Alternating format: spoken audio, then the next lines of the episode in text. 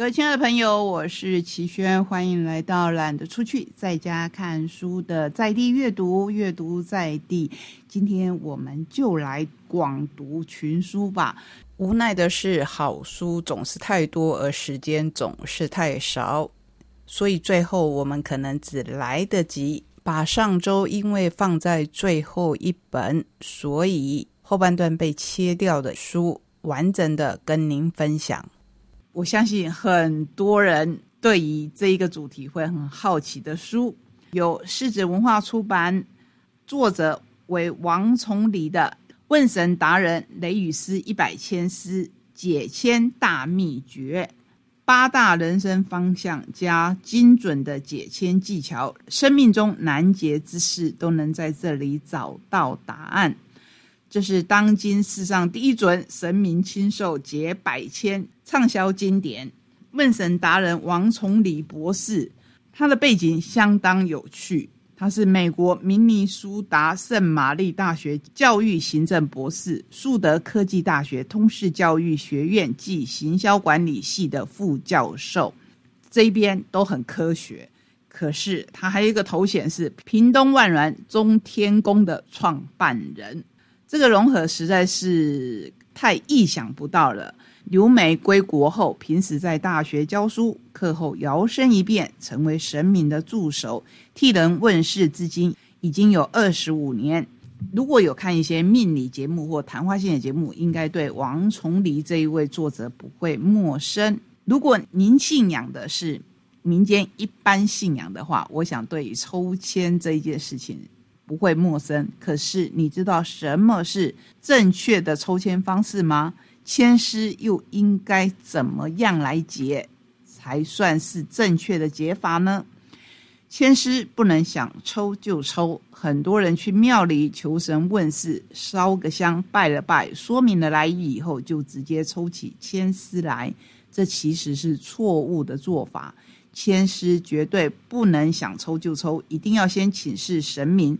是否要试签诗？神明应允了才可以抽。后面就一整套告诉你怎么样正确抽签诗的方式。我也是看了以后才知道，哇，原来有这么多的规则。我们简单介绍一下。首先，你要点香跟神明禀告你的姓名、出生年月日，农历为佳。若是国历，请务必讲明。住址以及心中所要问的事情，记得要清楚的描述问题，并且设定几个选项。第二，等待三分之二炷香或一炷香约四十分钟，让神明彻底的调查一下问题的原委。第三，一定要先问过神明是否四千丝才能抽，否则得出来的答案容易不准。要是千丝回答的同时。也可以先决定好抽签配对，这个请大家如果有兴趣的话，就去看看本书的第二部。如果神明以三个醒杯回复，才能抽签师。第四，抽完第一支签以后，要向神明确认是否就是这一支签。这个我想很多人知道，你一定要连续三个醒杯才可以。什么叫连续三个醒杯？就是你抽了一支签。摆在案头上，问神明说：“是不是要赐给我这一支签？”然后宝贝，宝贝要连续三个显杯，就是一正一反。万一有中断，那就表示不是这一支签，你要从头来过。这个过程当然是需要比较长的时间。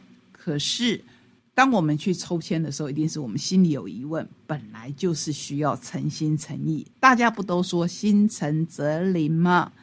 不管你信仰哪个宗教，也不管你平常抽不抽签，或是你用其他的方式，跟你所信仰的宗教、跟你所信仰的神明、跟你所信仰的造物主去寻求答案，我相信诚心是最重要的。这是一本你也可以把它当做各个签师的故事来看的书。